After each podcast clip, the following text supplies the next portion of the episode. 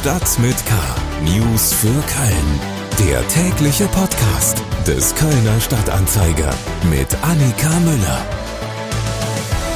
Das Jahr neigt sich dem Ende zu und das hier ist tatsächlich auch schon unsere letzte Folge Stadt mit K in 2022. Deshalb möchten wir heute mal nicht nur über aktuelle Nachrichten sprechen. Nein, wir schauen zurück auf dieses turbulente Jahr und wir schauen aber auch nach vorne, auf das, was uns im kommenden Jahr erwartet. Die Corona-Pandemie, Russlands Angriffskrieg auf die Ukraine, Energiekrise und Inflation, das alles hat uns in diesem Jahr beschäftigt. Hier im Podcast schauen wir aber fokussiert auf das, was in Köln passiert. Und deshalb spreche ich in dieser Folge mit Kolleginnen und Kollegen darüber, wo es im Ratsbündnis hakt, wie die Verkehrswende vorangeht, was uns kommendes Jahr im Karneval erwartet und ob der erste FC Köln wieder von Europa träumen kann. Politik. Knapp die Hälfte der Wahlperiode ist vorbei. Im März sind zweieinhalb Jahre seit der Kommunalwahl im September 2020 vergangen. Die nächste Wahl ist dann zweieinhalb Jahre später. Damals haben die Grünen das beste Ergebnis ihrer Geschichte eingefahren und standen vor der schweren Aufgabe, ein Bündnis zu schmieden. Die CDU lag nahe. Mit ihnen hatte man schließlich Reke als Oberbürgermeisterin unterstützt. Mit der CDU allein hätte es aber keine Mehrheit gegeben und so wurde noch die Europapartei Volt mit ins Boot geholt. Nach außen wirkt das Bündnis größtenteils geschlossen. Aber intern, da knirscht es. Bei mir im Studio sitzen jetzt Paul Groß und Oliver Görz aus unserer Lokalredaktion. Beide haben schon einige Ratssitzungen verfolgt und wissen, wie es im Rathaus so läuft. Hallo Oliver und Paul. Hallo Annika. Hallo Annika. Ich habe es eben schon gesagt, es läuft nicht alles harmonisch ab im Ratsbündnis. Wird es denn trotzdem noch bis Ende der Wahlperiode halten? Ja, das ist äh, eine äh, gute Frage, wenn man hinter den Kulissen ähm, mit den Politikerinnen und Politikern spricht, ähm, tatsächlich auch äh, mit solchen, die äh, in diesem Bündnis äh, zusammenarbeiten, ähm, dann beantwortet das nicht jeder entschieden mit Ja, sondern es gibt durchaus auch die Tendenz, ähm, ja, dass man sich überlegt, ähm, ergibt das hier für die eigene Fraktion denn noch Sinn? Ähm, die Fraktionsspitzen, Christiane Martin im Fall der Grünen und Bernd Petelkau im Fall der CDU, äh, zeigen sich da nach außen hin aber ähm, ja eigentlich immer äh, geschlossen und optimistisch. Ähm, es gab aber in diesem Jahr auch äh, da äh, ein, zwei Ausnahmen. Ähm, Christiane Martin zum Beispiel hat öffentlich äh, beklagt, dass die CDU zum Beispiel bei äh, Verkehrsthemen inzwischen auch an den Grünen vorbei Mehrheiten bildet, äh, dann in der Regel mit SPD und FDP ähm, und äh, damit äh, so ein bisschen die Verkehrswende äh, zugunsten von FußgängerInnen und Radfahrern ähm, ausbremst. Und äh, ja, insofern äh, dieser, Ex dieser Konflikt äh, wird so Stück für Stück auch äh, ein bisschen öffentlich äh, ausgetragen und hinter den Kulissen äh, brodelt das aber ohnehin schon lange, gerade in der Verkehrspolitik und auch in der Ordnungspolitik. Gerade wenn es in einem Bündnis eben so viele Uneinigkeiten gibt, dann sollte ja die Opposition eigentlich viel bewirken können. Wie ist es denn da? Ja, das äh, sollte man meinen, dass das so ist. Normalerweise ist das eigentlich auch äh, eine Steilvorlage, die sich da bietet, äh, wenn da, äh, wenn die Leute im Bündnis sich nicht so ganz so einig sind. Aber es ähm, wird nicht so richtig angenommen, diese Steilvorlage. Meiner Einschätzung nach äh, liegt das äh, vor allem an der Schwäche der SPD, die sich wenig durchsetzungsstark äh, gibt. Die SPD ist natürlich die äh, mit großem Abstand größte äh, Oppositionsfraktion sozusagen. Ne? Die haben ähm, so viele Sitze wie die CDU.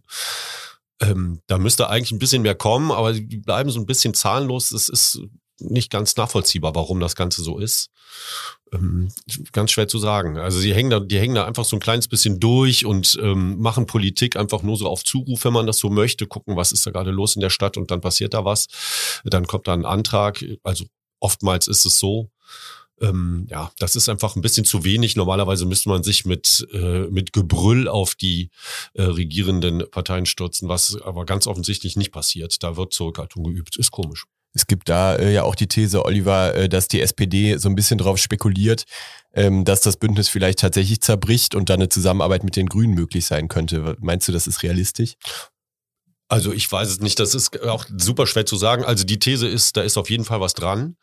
Ähm, würde ja auch klappen. Also mit ähm, den Grünen und Volt äh, hätte die SPD tatsächlich eine Mehrheit im Rat. Und die SPD und die Grünen koalieren ja in der Regel grundsätzlich ja dann doch eher gern. Aber in Köln doch nicht so gerne, oder? In Köln vielleicht nicht so gerne. Ne? Die SPD ist natürlich auch äh, von ganz, ganz früher gewohnt, äh, in Köln gefälligst das Sagen zu haben, aber das äh, haben sie nun mal nicht. Ähm, ja, also ich weiß nicht, ob das eine, das könnte durchaus sein, dass, dass man sich da ein bisschen in Position halten möchte. Ähm, ich weiß allerdings nicht, dass die Grünen, die ja gerade wirklich einen Run haben, der kaum äh, zu stoppen ist, äh, offensichtlich, ähm, ob die Grünen da jetzt äh, diese Liebe so sofort äh, erwidern. Die Grünen lehnen sich einfach gemütlich zurück und gucken mal, wer, sie, wer dann so anklopft. Auf der einen Seite ist ja das Ratsbündnis, auf der anderen Seite die Opposition.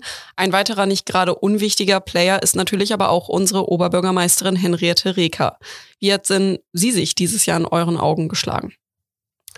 Ähm, ja, sie hatte jetzt auch keinen ganz äh, einfachen Stand. Eines ihrer äh, großen Projekte oder groß angekündigten Projekte, die Fusion zwischen städtischen Kliniken und äh, Uniklinik, die dazu führen sollte, dass Köln einer der äh, zentralen Gesundheitsstandorte in Deutschland wird, ähm, ist jetzt erstmal ja, ähm, man kann sagen, ähm, liegt auf Eis, man kann auch sagen, gescheitert. Ähm, Frau Reker hat zuletzt die Frist gesetzt, es muss bis Ende des Jahres eine Entscheidung her, die kommt jetzt nicht. Es ist nicht die erste Frist, die in der Sache gerissen wird. Die Stadt verhandelt da weiterhin mit dem Land, dem ja die Uniklinik gehört, aber ähm, das Projekt, mit dem Reker eigentlich groß auftreten äh, wollte, ähm, ja, das existiert jetzt erstmal nicht. Ähm, anderes Thema ist natürlich auch der 11.11., .11. da gab es ja einiges an Chaos. Frau Reker hat versucht, äh, so ein bisschen die Verantwortung von der der Stadt aufs Festkomitee zu schieben, ähm, war auch genervt vom Stadtrat, der da sehr kleinteilig mitreden wollte, was überhaupt ein Phänomen ist bei Frau Reka äh, in diesem Jahr, äh, dass sie ähm, sich auch äh, vom eigenen äh, Bündnis aus Grün, CDU äh, und Volt ähm, immer wieder genervt zeigt. Ähm, sie wirkt so ein klein wenig knatschig, wenn man das, wenn man das so sagen kann. Es ist jetzt auch der Doppelhaushalt für die kommenden beiden Jahre mit vielen Einsparungen beschlossen. Äh, das heißt, da sind jetzt keine neuen Großprojekte erstmal möglich. Und ähm, genau, sie sieht äh, so ein bisschen äh, womöglich ähm, ja ihre Zeit schwinden und äh, am Ende dieser fünf Jahre, von der jetzt die Hälfte herum äh, ist, äh, ja, droht sie so ein bisschen ohne, ohne umgesetztes Großprojekt dazustehen. Ja, Paul, das stimmt. Man muss vielleicht zu äh, Henriette Reker auch sagen, äh, dass sie jetzt sich nicht so zwingend an die Parteien, die sie unterstützt haben, binden möchte. Also sie hat im Vorfeld schon gesagt, sie möchte eigentlich eine Politik machen über Parteigrenzen hinaus. Äh, wenn man so will, macht sie das auch, ne? indem sie ähm, die Parteien, die sie im Wahlkampf unterstützt haben, die CDU und die Grünen, ähm, jetzt sagen wir mal nicht vordergründig bevorteilt. Ähm, natürlich gibt es da viele Parallelen, aber das, sie hat schon gesagt, dass, dass, dass sie das eben nicht machen möchte. Und das merkt man halt mitunter. Aber ja, ich finde auch, manchmal nimmt sie das so, nimmt sie Sachen so achselzuckend hin und man fragt sich, dass der Frau ist ja, kann das ja nicht alles egal sein. Denn das ist es auch nicht. Also das muss man klar sagen. Also wenn man, was man ihr nur wirklich nicht vorwerfen kann, ist, dass sie nicht für die Stadt brennt, denn das macht sie unbedingt. Ich glaube, das kann man durchaus auch genauso sagen. Aber manchmal wundert man sich, das ist so eine gewisse Teilnahmslosigkeit, die sie bei manchen Themen an den Tag legt. Zum Beispiel der eben erwähnte 11.11., .11., das ist schon äh, einigermaßen seltsam. Ja, genau. Und äh, es wirkt auch ähm, oft so, dass sie zwar jetzt nicht sozusagen festgelegt ist auf einzelne Fraktionen, aber dann eher mal äh, an allen Fraktionen vorbei äh, Dinge kommuniziert ähm, und äh, so ein bisschen enttäuscht ist von ihrem begrenzten Handlungsspielraum, ähm, der natürlich auch tatsächlich dadurch begrenzt ist, dass Köln eben ähm, kein Stadtstaat ist, wie zum Beispiel äh, Hamburg oder Berlin, ähm, äh, wo, wo Dinge einfach äh, deutlich schneller umgesetzt werden können. Ähm, das frustriert sie so ein bisschen im Duell der Metropolen, sagt sag ich mal, das merkt man. Ähm, aber es ist eben auch äh, ja die eigene Art, Themen anzupacken, die es auch nicht gerade leichter macht an vielen Stellen. Wir kommen zu dem Thema, über das in unserer Stadt wohl mit am meisten gestritten wird und was wir gerade eben auch schon angesprochen haben, nämlich die Verkehrspolitik. Die Grünen versuchen natürlich, die Verkehrswende voranzutreiben. Die CDU, die blockiert da häufig, um ihre konservative Basis zu befrieden. Kann man trotzdem sagen, dass die Verkehrswende in Köln gut voranschreitet? Tja, ähm, man kann das sagen mit Blick auf äh, Einzelprojekte, die die Grünen äh, vor allem sehr öffentlichkeitswirksam vorantreiben, zum Beispiel die autofreie Ehrenstraße ähm, oder auch die autofreie äh, Deutzer Freiheit beziehungsweise autoreduzierte, die allerdings sehr kontrovers besprochen wird. Also es gibt so ein paar Leuchtturmprojekte, die sozusagen schnell umsetzbar und sehr sichtbar sind. Ähm, in den großen Linien äh, allerdings, was die Verdrängung des Autos äh, angeht, ähm, passiert jetzt bislang noch nicht allzu viel. Das Anwohnerparken zum Beispiel soll ja deutlich erhöht werden im Preis. Ähm, da standen zwischendurch 600 Euro im Raum, auch wenn diese Zahl niemand offiziell bestätigen wollte pro Jahr. Bislang sind es 30 Euro. Ähm, das wäre also so eins äh, der ganz großen Projekte, ähm, ist aber auch weit noch von einem, von tatsächlichen Beschluss entfernt. Und äh, du hast es schon erwähnt, die CDU versucht da immer so ein bisschen die Bremse einzulegen. Ähm, und die Parteibasis äh, ist natürlich auch bei den Grünen Thema. Also die erwartet, dass man da konsequent weiter vorangeht und auch durchaus in einem noch schnelleren Tempo als bislang. Wir gehen weg vom Verkehr, bleiben aber bei der Klimapolitik. Köln will ja bis 2035 klimaneutral werden. Sind wir da wenigstens auf einem guten Weg? Ich möchte mal so sagen, man ist ja irgendwie immer auf dem Weg. Ähm, Köln ist natürlich auch auf dem Weg und ähm, das Ziel steht fest, 2035 soll es werden. Die Frage ist, schleichen wir oder rennen wir in einem angemessenen Tempo? Ja, wir müssten sprinten, aber wir schleichen. Ähm, das hat verschiedene Gründe, für die die Stadt zum Teil auch gar nichts kann. Also das, es, muss, es muss halt irrsinnig viel passieren und das muss alles koordiniert werden in so einer großen Stadt. Da gibt es viele Dinge zu bedenken und das geht leider nicht so ohne weiteres. Aber ähm, was in jedem Fall mal passiert ist, ist, der Wille ist da. Also es gibt ganz viele äh, Konzepte und Strategiepapiere und, und Vorhaben und äh, Masterpläne, äh, die all das natürlich zum Ziel haben und die müssen äh, jetzt umgesetzt werden. Und da passiert natürlich schon jetzt was. Es gibt ähm, es gibt Fördertöpfe für energetische Sanierung für Privathäuser. Die Stadt möchte, ähm, hat eine riesen Solaroffensive für ihre eigenen Häuser gestartet, wo sie ähm, äh, PV-Anlagen draufbauen möchte und all solche Dinge. Da gibt es selbstverständlich gibt's da so einiges. Aber das sind natürlich nur kleine Bestandteile. Das muss, da muss natürlich noch viel, viel mehr passieren und ähm, ja, es ist auf dem Weg, aber ähm, es wird sich zeigen, ob das alles so, so reicht. Also ich, ich glaube, 2035 ist sportlich.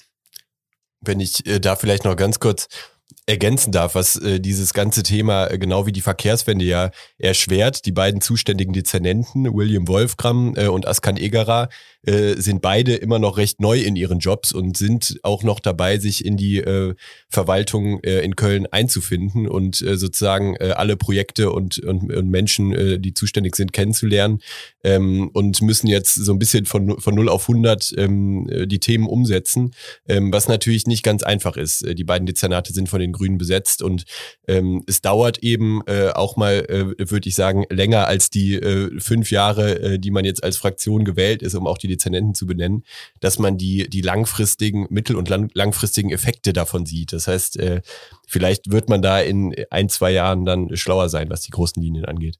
Ja, das ist richtig, aber die beiden sind natürlich äh, Schlüsselfiguren äh, in dieser ganzen äh, Umwelt- und Klimathematik. Ähm, aber was, na klar sind die neu, aber die sind, die sind natürlich auch gut ähm, verlinkt, die zwei. Ne? Also die ähm, verfolgen da eine einigermaßen einheitliche Linie in ihrem jeweiligen Ressort. Das kommt der Sache natürlich unheimlich zu Pass. Ne? Und ähm, man darf auch nicht vergessen, dass ähm, ähm, habe ich eigentlich, hätte ich eben auch schon erwähnen können, äh, Großprojekte, überhaupt wichtige Projekte, die in der Stadt angeschoben werden, die müssen, die werden alle unter äh, Klima- und Umweltschutz ähm, äh, sagen wir mal, angegangen. Das heißt, äh, da hat der noch äh, relativ neue Umweltdezernent äh, Wolfgram ja bei allem echt eine ganze Menge mitzureden. Also auch das ist natürlich ein richtiger Weg. So muss man das machen, gar keine Frage. Ähm, aber es dauert, klar.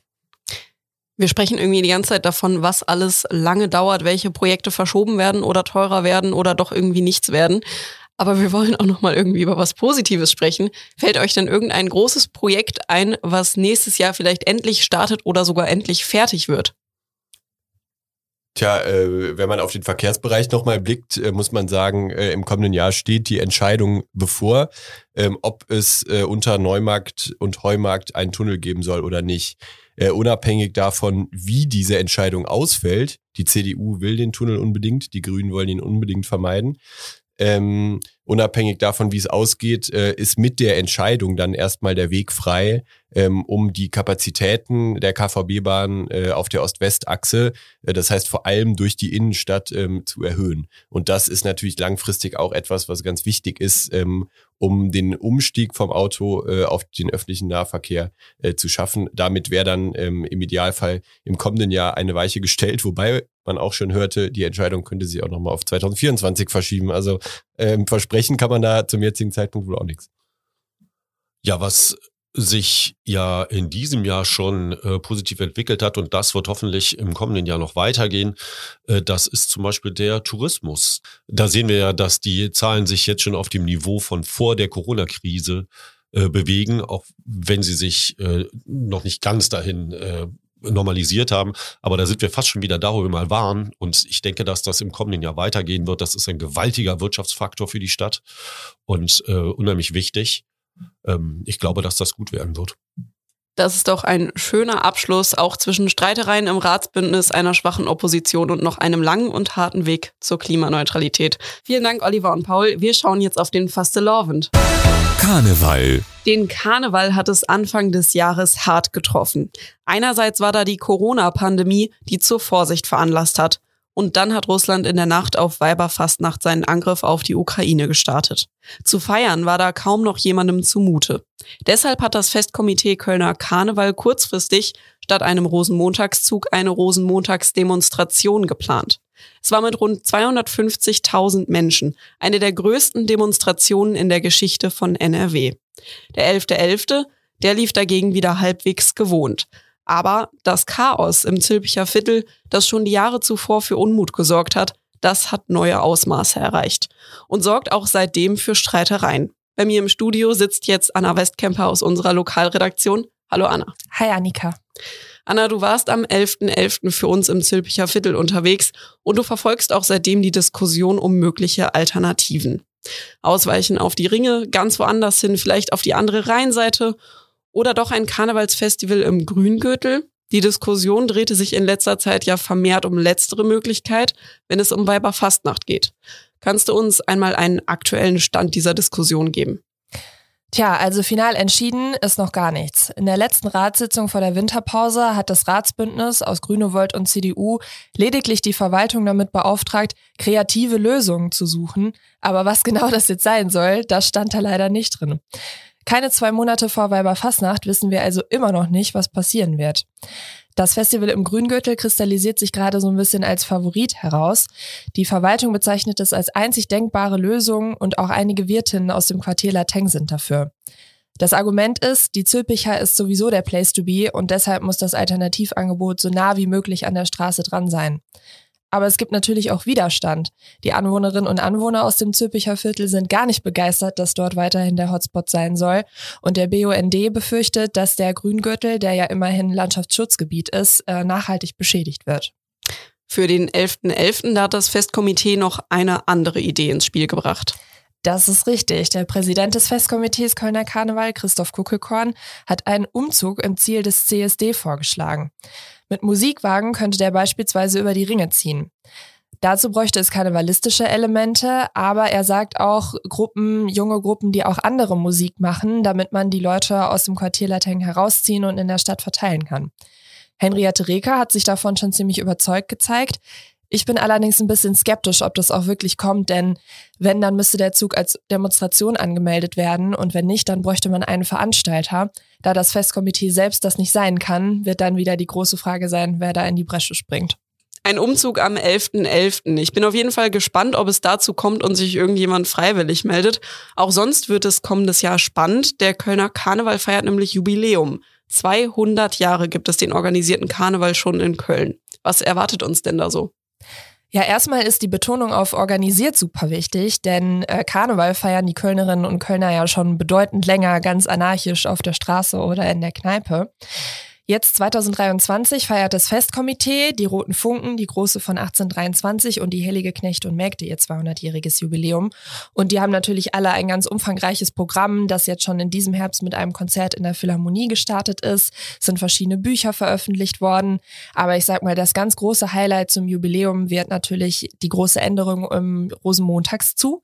Der geht nämlich nächstes Jahr auf der Schelsig, also in Deutsch los und geht dann quasi den umgekehrten Zugweg, um an der Severinstorburg zu enden. Und worauf freust du dich am allermeisten nächstes Jahr?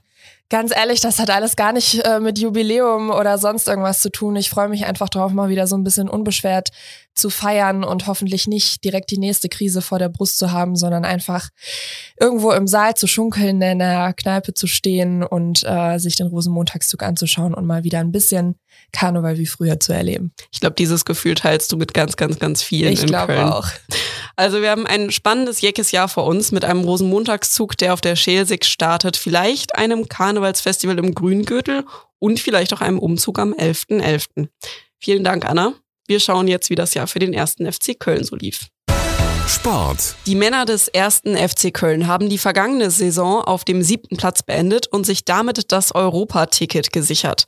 In der Conference League lief es dann aber nicht so gut. Das Team von Steffen Baumgart scheiterte bereits in der Gruppenphase und die Krawalle in Nizza haben auch noch harte Strafen der UEFA nach sich gezogen.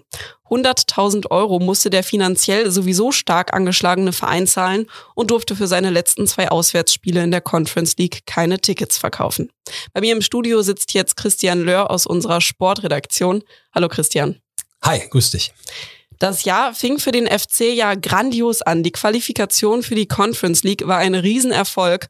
Zuletzt lief es aber eher durchwachsen. Das Europa aus nur Platz 13 in der Liga. Was bleibt da jetzt hängen?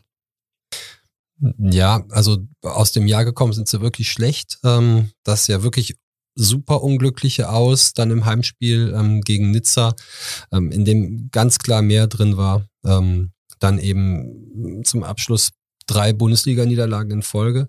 Ähm, teilweise auch ohne wirklich schlecht gespielt zu haben. Das frustriert dann immer noch ein bisschen zusätzlich. Ähm, und dann hatte man schon hinten raus den Eindruck, okay, ähm, die Mannschaft weiß eigentlich, was sie zu tun hat, äh, hat eigentlich auch die Qualität.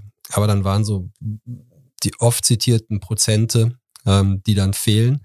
Und das ist im, im Profifußball so. Wenn, wenn da ein Prozent fehlt, zwei Prozent fehlt. Ich würde nicht sagen, dass alle Mannschaften gleich gut sind. Ähm, aber die Mannschaften sind so extrem nah beieinander, das macht sie auch aus, ähm, dass das wirklich auch der FC fast jedes Spiel gewinnen kann. Vielleicht von zehn gegen die Bayern jetzt äh, nicht acht, aber der FC kann auch gegen die Bayern gewinnen, wenn, wenn ein Spiel perfekt läuft. Ähm, und alle diese Spiele, die der FC jetzt zuletzt verloren hat, hätten sie gewinnen können, aber offenbar fehlten wirklich entscheidende Prozente.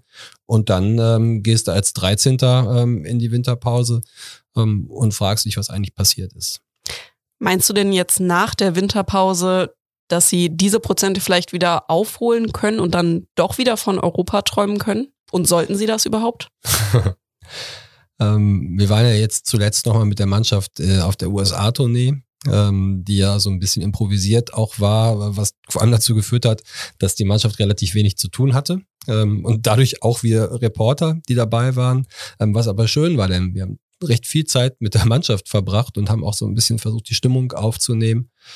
Und da hat man schon eine richtige Erleichterung gespürt. Du hast teilweise gemerkt, äh, okay, die Mannschaft ist jetzt zusammen, aber hetzt nicht vom einem Spiel zum nächsten und hat nicht jeden Tag ein knallhartes Training, ähm, wo es immer um die Startplätze geht, ähm, sondern man merkt, es kam fast sowas wie ähm, so wie Jugendkultur kam raus. Also äh, lass junge Leute aufeinander hängen, ohne dass die was zu tun haben. Und das womöglich noch auf einer Abenteuerreise durch Texas. Ähm, da hat man so gemerkt, wie so ein paar Akkus aufgeladen wurden. Äh, wir haben es dann sogar Steffen Baumgart angemerkt. Steffen Baumgart hat ja die, die Tour so als Zwischenstation genommen. Der hatte seine Frau dabei und seine große Tochter. Äh, und die sind dann von den USA weitergereist nach Australien, ähm, um dort äh, die, die jüngere Tochter zu besuchen. Und man merkte auch Steffen Baumgart an, dass er Dinge hinter sich lässt. Ähm, und sei es durch eine, durch eine Reise um die, um die Welt. Ähm, so, und ich habe das Gefühl, dass die Akkus äh, voll werden. Ähm, und wenn man jetzt mit Steffen Baumgart spricht, dann merkt man, dass es ihm extrem gefehlt hat, in den letzten Monaten mit seiner Mannschaft zu arbeiten. Denn wenn du immer nur Spielvorbereitung hast, Spielnachbereitung und Spiel hast, kannst du nicht inhaltlich arbeiten. Und der SFC Köln, so wie er Fußball spielt, ist eine Mannschaft, die extrem von Abläufen lebt und total darauf angewiesen ist, ähm, dass diese Dinge bis ins Detail besprochen werden. Ähm, was auch übrigens ein Grund dafür ist, dass die Neuzugänge gerade in der Offensive, also Steffen Tigges, äh, Sages Adamian, nicht so gut äh, eingeschlagen sind, weil die einfach nicht die Zeit hatten, mit dem Trainer auf dem Platz zu sein und wirklich verklickert zu kriegen, was der eigentlich von denen will. Und da ist der FC wirklich viel, viel mehr darauf angewiesen als jetzt Mannschaften, wo du sagen wir mal, zehn überragende Feldspieler auf den Platz kriegst und denen sagst, okay, macht sie weg, schnappt sie euch, ihr wisst ja, was zu tun ist. Okay, diese Zeit hatten sie jetzt, die Akkus sind aufgeladen. Das heißt, du denkst, es könnte im kommenden Jahr vielleicht nochmal wieder besser losgehen. Aber trotzdem kommen wir nochmal zurück zum zweiten Teil meiner Frage. Sollten die Kölner überhaupt von Europa träumen? Sind, ist der Kader breit genug für diese Dreifachbelastung? Ja, Dreifachbelastung. Die war ja dieses Jahr durch den Pokal relativ äh, früh nur noch zur Doppelbelastung geworden.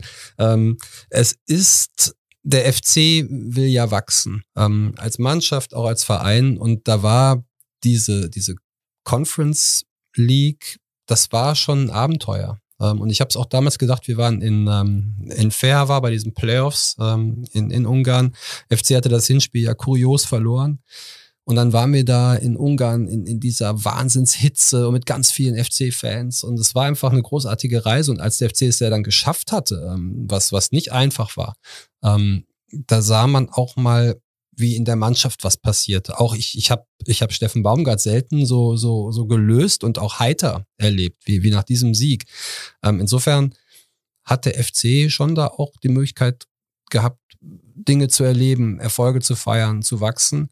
Ähm, das waren schon ein paar Highlights. Also wenn, also ich, ich hatte das Gefühl, wenn man, wenn man Steffen Baumgart, für den es auch natürlich Stress ist und der seine Arbeit umstellen musste, wenn man ihn fragen würde, hier auf den Knopf, wir reisen in der Zeit zurück und dann kannst du entscheiden, spielen wir das oder spielen wir es nicht. Er wird es immer wieder machen, ähm, weil es halt einfach ein Abenteuer war. Du hast gerade schon mal von Highlights gesprochen. Was war denn dein ganz, ganz persönliches Highlight in diesem FC-Jahr? Ja, also selbstverständlich, so eine Europatour ist auch für uns äh, als, als begleitende Reporter äh, übrigens auch anstrengend, um mal auf hohem Niveau zu heulen. Ähm, aber es ist natürlich toll, ähm, weil man auch an Orte kommt, an die man sonst nicht reisen würde. Und ähm, als wir in, in Budapest noch saßen zu ein paar Kollegen ähm, am Tag nach dem Fair-Spiel und dann kam die Auslosung und wir haben sie live verfolgt und dann wurde Partisan gezogen. Da bin ich schon in die Decke gesprungen, weil ein Fußballspiel in Belgrad, das ähm, will man erlebt haben und es war ja dann auch äh, absolut sensationell. Ähm, abgesehen vom Ergebnis. Aber Belgrad war toll. Ähm, fußballerisch muss ich sagen, ich fand äh, persönlich das FC-Spiel in Augsburg im April war mit das Beste, was ich vom FC gesehen habe in, in, den vergangenen Jahren, weil man dann auch sehen konnte, was passiert, wenn dieser Baumgart-Fußball voll funktioniert. Dann ist nämlich egal, wer auf dem Platz steht als Gegner, machst ihn einfach weg. Ähm, doch, also es gab schon auch fußballerisch ein bisschen was zu gucken. Wir bleiben gespannt, wie sich der FC dann im kommenden Jahr schlägt. Am 21. Januar geht's gegen Werder Bremen wieder los. Vielen Dank, Christian. Sehr gern. Das war's schon mit unserem Jahresrückblick und unserer Vorschau auf 2023. Wir machen jetzt auch Winterpause und melden uns dann in der zweiten Januarwoche zurück. Vom ganzen Stadt mit K-Team wünsche ich Ihnen ein frohes Weihnachtsfest und einen guten Rutsch ins neue Jahr. Lassen Sie sich nicht vom Feiertagsstress einholen sondern genießen Sie die Zeit mit Ihrer Familie und Ihren Freunden. Mein Name ist Annika Müller. Bis zum nächsten Jahr. Tschüss. Stadt mit K. News für Köln. Der tägliche Podcast.